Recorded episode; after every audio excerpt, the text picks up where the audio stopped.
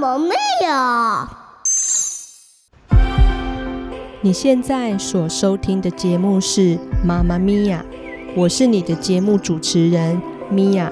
节目里面会分享我在马来西亚的生活与人文观察，听故事如同品茶，珍惜每一次的一期一会。新年快乐，恭喜发财！各位听众朋友，你已经准备好怎样度过你的新年了吗？马来西亚政府这边呢，在昨天二月七号的晚间呢。更新了最后的除夕的 SOP，就是呃，不是除夕，就是说华人新年的这些规定。最新的规定就是说，允许近亲家庭成员在不跨州和跨县十公里范围以内呢，可以在家吃团圆饭。因为目前呢，呃，外面所有的餐馆都没有。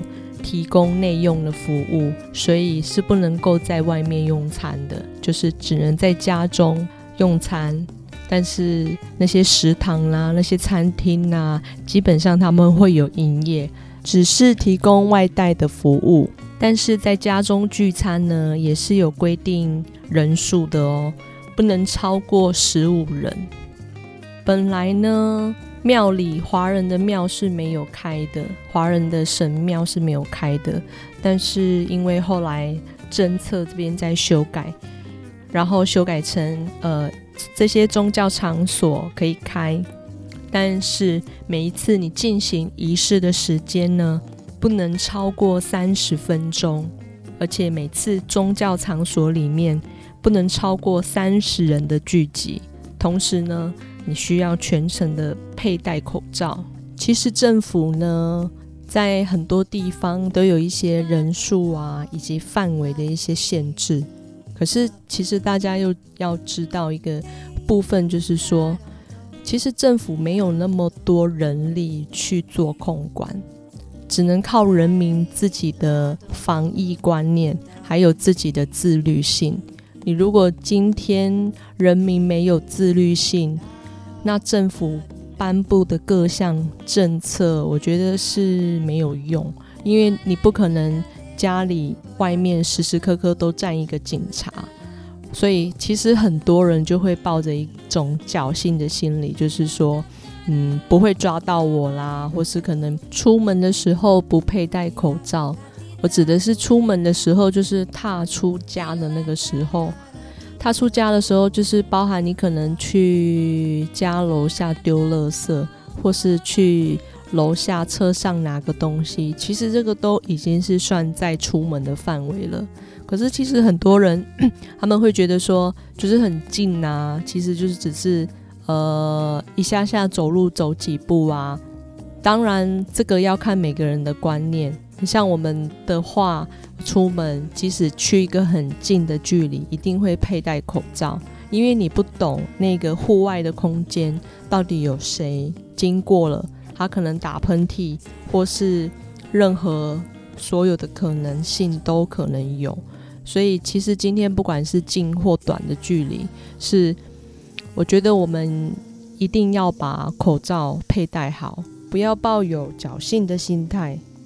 其实，呃，这个新冠疫情的话，在去年二零二零年二月的时候，刚刚开始在马来西亚这里有 case，那个只是时候只是个位数。那那个时候，我就觉得说要戴口罩出门，不管是小孩或是大人。但是因为大家知道，小朋友那种幼儿啊，三四两三岁，根本他戴不住口罩。所以我还是坚持让我的孩子戴口罩出门，因为其实我们都有买一些口罩在家中。然后那个时候，去年的二月份开始戴的时候，那个时候如果说你是去商场啊，人家看你一家人都戴口罩，人家会觉得很 shock，就会觉得很，诶，就会觉得用一种眼光，就是会特别去注意到这一家人。就是戴着口罩，因为那个时候其实，呃，戴口罩的人很少。有我有看到有开始有人在戴口罩，可是不多。所以你如果戴口罩出门，人家会觉得很奇怪，就是像在一些呃欧美国家戴口罩是一样的，人家会觉得说你是不是生病了才需要戴口罩。可是口罩这个东西对我来说，它不是一个很陌生的东西，因为以前工作的话，我就必须每天要戴着口罩。然后如果是你今天生病了要去工作，也必须要戴着口罩。除了保护自己，也是保护别人。然后当那个时候疫情开始慢慢严重的时候，就是在去年，然后马来西亚突然间完全买不到口罩，完全买不到口罩。可是你出门，你又没有看到很多人在戴口罩，你就会觉得说，这些口罩到底是去到哪里了？因为不晓得这些民众是买口罩来用，还是买口罩来收藏。做梦买那么多口罩都没有拿来戴的。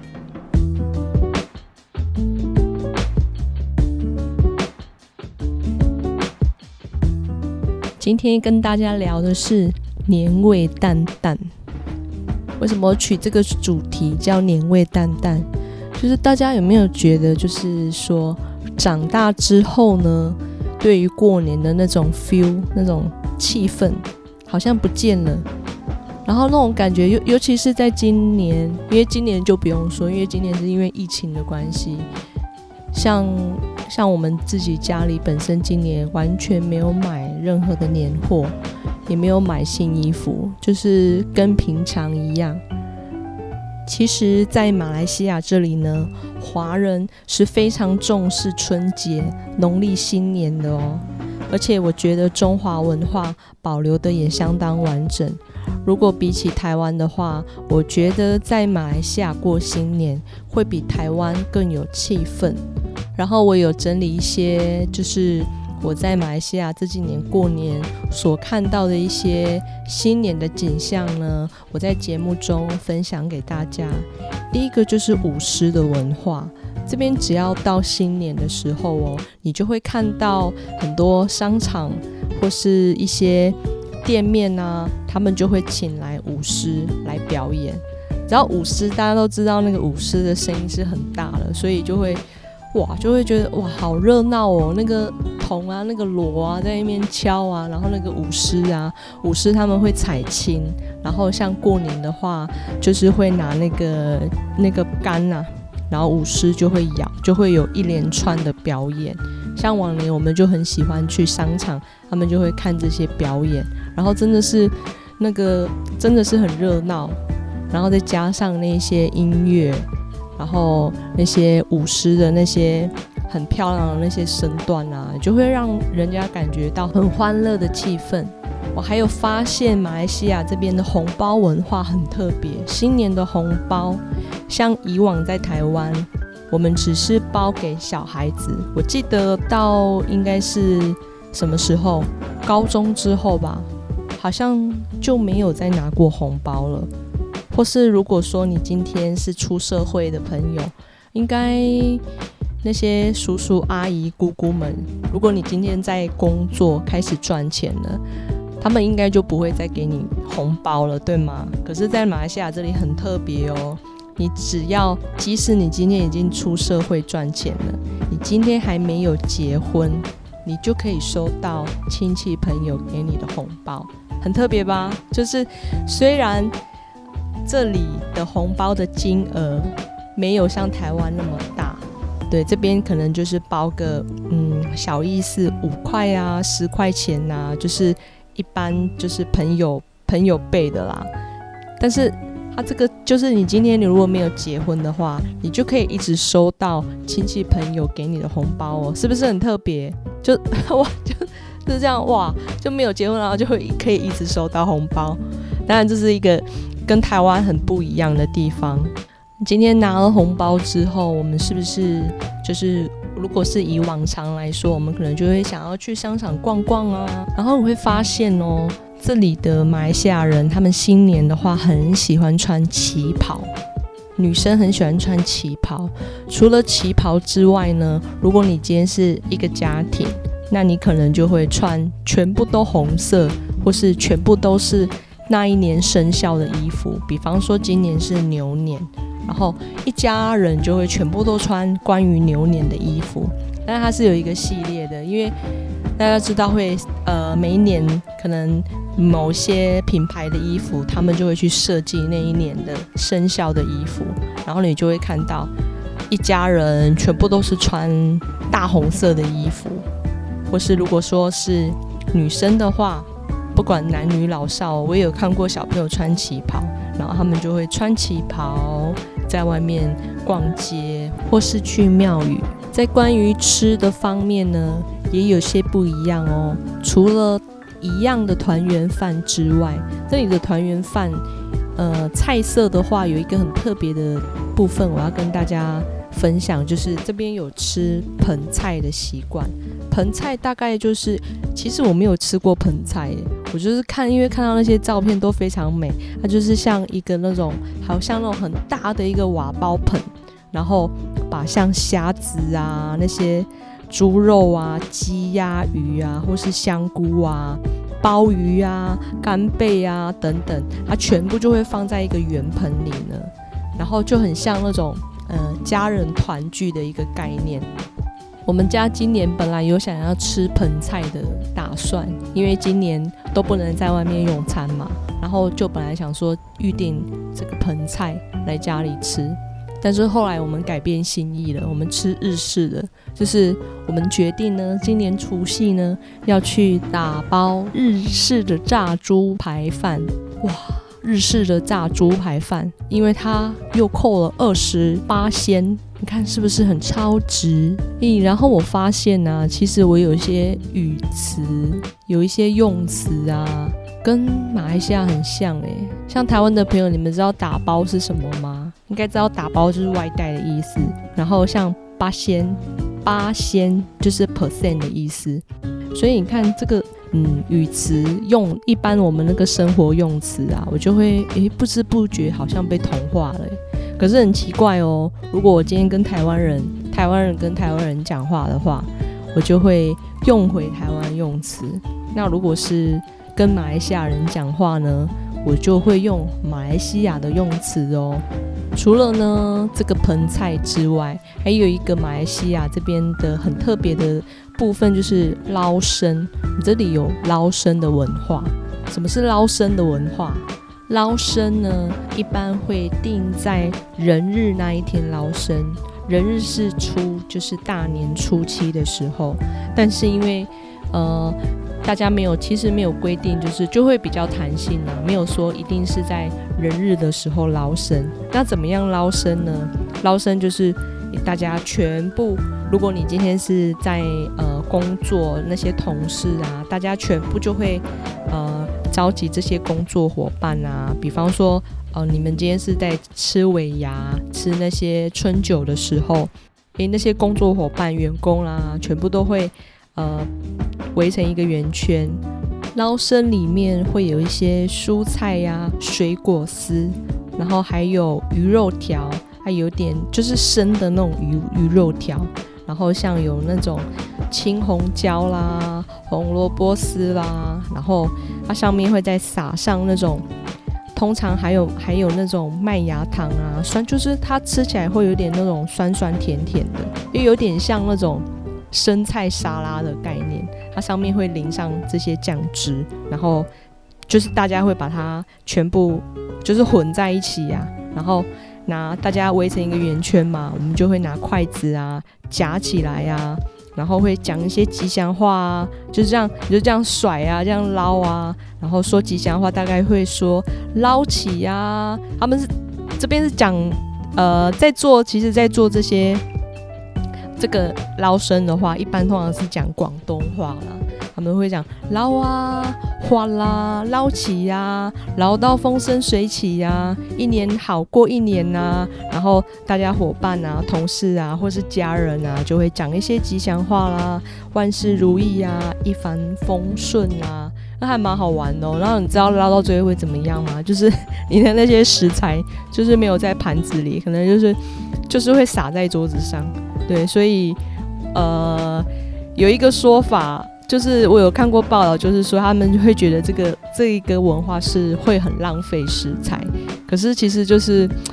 嗯，每个人的那种见解不一样啊。不过还是觉得说，还是尽量不要捞到太外面去，因为那些掉在桌子上的那些食材，你可能就没有办法吃了嘛。对，所以就嗯，尽量让那个范围控制在盘子以内。不过我知道有点难啊，这就是一种文化习俗。除了刚刚的盆菜，然后还有捞生，然后还有一个很特别的，就是在新年前呢。会买年饼哦，年饼、年糕，年糕可能台湾大家会呃会有吃到嘛。然后年饼我觉得很特别，年饼就是各式各样的年饼啊、饼干啊，然后有呃黄梨酥啊，就是凤梨酥那种小小的，跟台湾的不大一样。在年饼里面呢，有一个比较特别的款式，它叫毕甲桂。它的长相有点呃，它是一个圆形的，它本身是一个圆形的，然后放在一个很烧的很热的那种铁盘里面，然后就会把它呃慢慢成型之后，就会把它折起来。它吃起来口感是脆脆的，然后它的样子是一个呈现一个。三角形的感觉，有点脆脆啊，很好吃，就是那种古早味的那种小时候的饼干。你还可以吃到那种椰香啊、椰奶的那种味道，就很有那种东南亚的味道。吃饱喝足之后，我们要去哪里呢？我们是不是就要去外面走街，就要去外面逛街？只要你去到的地方，尤其是呃商场啦，或是一些就是一些那种公共场所啦，基本上你都会听到新年歌。新年歌在马来西亚这里呢是很大家每年都会去制作的哦，像呃这里有一些 DJ 啦，或是一些艺人啊，或是网红。他们会去呃，在每一年呢制作一些不同的新年的影片，或者是一呃，或者是歌曲，就不是不是一首歌制作一首歌，就是可以用个一二十年。他们是。在这里的话，他们每一年呢都会去制作一些不同主题的新年歌，很特别吧？在台湾很少有这样的体验呐，就是可能在台湾我们就是那一首歌从小到大听到烂，可是在这里的话，每一年你都会听到一些不同的新年歌，当然也是有一些很经典啊、很古早味的的那种新年歌，然后除了新年歌，当然。还会有电影嘛？对，当然就是一样，我们就会呃，会有一些贺岁的电影啊。贺岁电影当然就是会有一些家庭或者是搞笑的元素在里面，就是诉求是比较温馨，然后比较好笑，一家人聚在一起的那种温馨的感觉。接着还有一些送礼的文化，以往的话我们会去亲友家拜年。拜年的话，我们要带干，柑就是有点像，我觉得有点像台湾的橘子，只是再小一点，有点像那种比较小颗一点的橘子，吃起来它其实是很像橘子啊。然后在马来西亚这边叫做柑。那你如果今天你要在新年的时间呢，要去亲友家拜年呐，你就要带柑过去。为什么要带柑？很特别哦，它其实柑呢，在广东话里面的发音是金嘛。送柑呢给对方，等于是送金给对方的意思。那柑呢，其实它也有苦尽甘来、大吉大利的含义呢。所以你如果送柑对给对方的话，是送给祝福，送祝福给对方。当然，对方他也会回礼给你，他也会同样的回甘给你。听众朋友有没有觉得送礼是一门很高深的学问？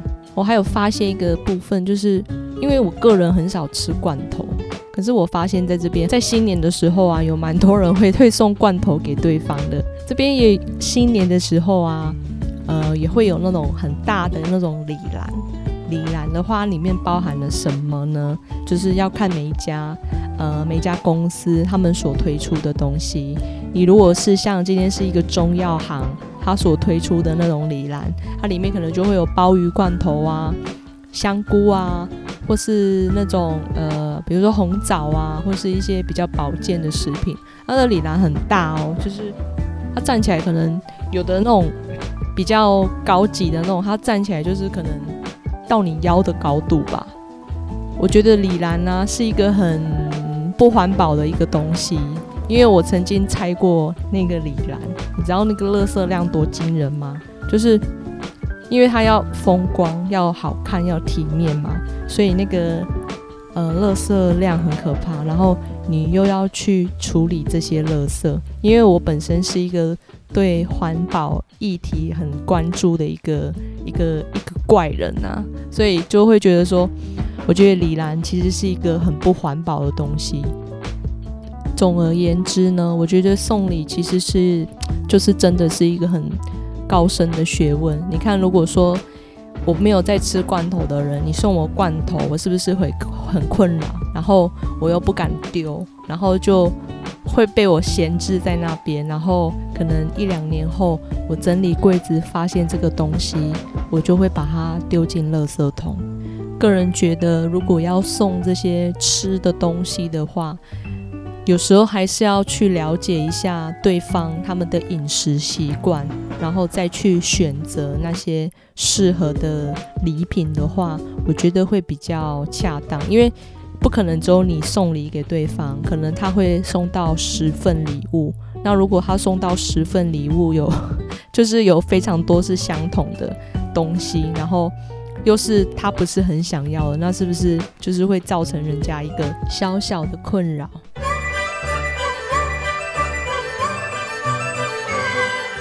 马来西亚文化专栏，在元宵节的时候，马来西亚有一个很独特的元宵节习俗，就是抛竿的文化。早期呢，盛行在北马一带。会在农历的正月十五号，就是在元宵节那天，也是中国的情人节。在马来西亚的单身男女会在这天的夜里参加抛竿的活动。单身的女子呢，会在竿上面写上自己的名字和联络的电话，再抛进去水里。男生呢，则会在湖边用网子把竿捞起来。再打电话和竿的主人联系，希望呢能够因此觅得一段好姻缘哦。抛竿文化如今成为大马华人在元宵节的节庆活动，也是单身男女寻觅好姻缘、脱离单身的最佳良机。想要脱单的朋友，千万不要错过了哦。再来，我将画面带到台湾。台湾的新年我们在做什么呢？其实长大之后，我的新年就很无聊，也不是说无聊啦，因为我们自己本身是属于小家庭嘛，所以呃，当那些亲戚朋友啊，他们因为爷爷奶奶也不在了嘛，所以其实没有办法像小时候这样大家。呃，表哥表姐啊，他们全部这样聚在一起，所以对于新年的印象呢，我很怀念，就是小时候的那种新年。小时候我们在干嘛呢？我们在除夕当天晚上呢，我们要守岁。守岁要做什么？小时候，呃，父母亲会跟我们说，守守岁啊，就是要帮父母延长寿命。哇！帮父母延长寿命，那我们一定要守岁啊！可是守岁其实对小朋友来讲是一个，我觉得，因为那时候小朋友很多，所以你就是会玩到不想睡觉，玩到很疯狂。通常就是要等过了十二点，你才可以睡觉。对，这就是守岁，就是要帮父母延长他们的寿命，就是在除夕的当天晚上。然后我还印象很深刻，就是我们会贴春联。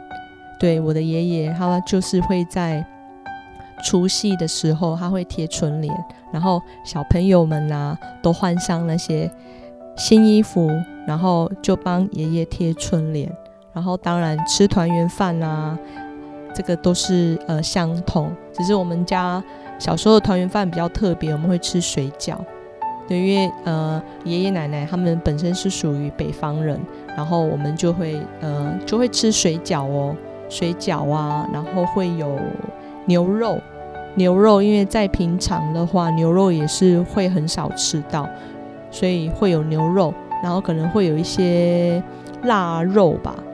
我印象中好像有一些腊肉，就是那些菜就是很丰富。吃完年夜饭，我们做什么呢？我们大家聚在一起看电视上的综艺节目。你看以前的年代多单纯，因为以前没有那么多电视台，而且以前的综艺节目我觉得很很好看，就是你会看那些主持人搞笑啊，然后还有一些特别来宾，他们会有一些表演。然后我们就会聚在电视前面看这些综艺节目。长大之后的过年呢，印象比较深刻的就是，呃，每一次过年的话，在我的故乡台湾高雄那边呢，它会有一条街，那一条街就是只有过年的时候它才会有，它就是像一个夜市，好像是我忘记是傍晚还是下午的时候就开始了。就是非常多那些吃的啊、用的啦、穿的啦，各式各样的东西，你都可以在那边看到。就是算一个大型的一个新年的市集。那一条街我们叫做新乐街。新年的时候呢，我也会跟朋友呢去看那些贺岁的电影。台湾的贺岁电影很有名的就是诸葛亮大哥演的那些贺岁片啊。大家有没有觉得长大后的新年跟小时候的不大一样了？那些很美好的新年的时光，我觉得是停留在我的童年的时光。长大之后呢，因为科技发达，大家亲戚朋友联系也方便了。再来还有一个就是交通便利，其实你想见面。非常的容易。如果你是在台湾本岛的话，以前呢没有得选，所以大家吃的东西是一样，然后看一样的电视。以前也没有那么多电视台可以让你选择，也没有那么多手机可以让你滑，所以觉得过年的那个印象就是大家亲戚朋友。聚集在同一个空间，吃一样的东西，然后看一样的电视。在以前的那个年代呢，餐桌上新年的那些菜色啊，都是可能大鱼大肉啊。在你平时不是过年的期间，你会很少看到这些菜色。现在的社会呢，现在的生活，你平时要吃大鱼大肉呢，一点其实都不难。所以，为什么越来越多人会觉得年纪越大，这个过年的气氛也越来越薄？一方面是因为我们长大了，还有就是老人家可能因为随着年龄嘛，所以老人家有些其实都已经不在了。因为有时候家人的聚餐是因为长辈，那如果说今天一个家族他没有很。强的那种家族力或是向心力的话，当今天有一个老人家不在了，大家也变得相聚的时间就会变得比较少。再来还有，其实就是现在物质丰盛了，很多其实新年的东西都已经不再稀奇了。你要看那些新年的东西，平时你在网络上搜寻，或是可能有一些地方都有在卖。那像早期的社会呢，有一些新年的东西，你是一定要等到新年那段期间才可以看得到。还有一个部分就是现代人小孩生的比较少，那当时的那些小毛头呢，小朋友呢，也已经变成现在的我们了。现在的社会就变成说，电视节目呢没有人看，就算所有的亲戚朋友。多坐在电视前面，但是大家都在划着手机。然后初一到初四呢，就去商业走村。知道什么是商业走村吗？当然就是我们会去一些商业气息比较浓厚的地方，我们会去逛，我们会去吃，然后我们会去玩。然后当然这个也是时代下的演变成今天的模样。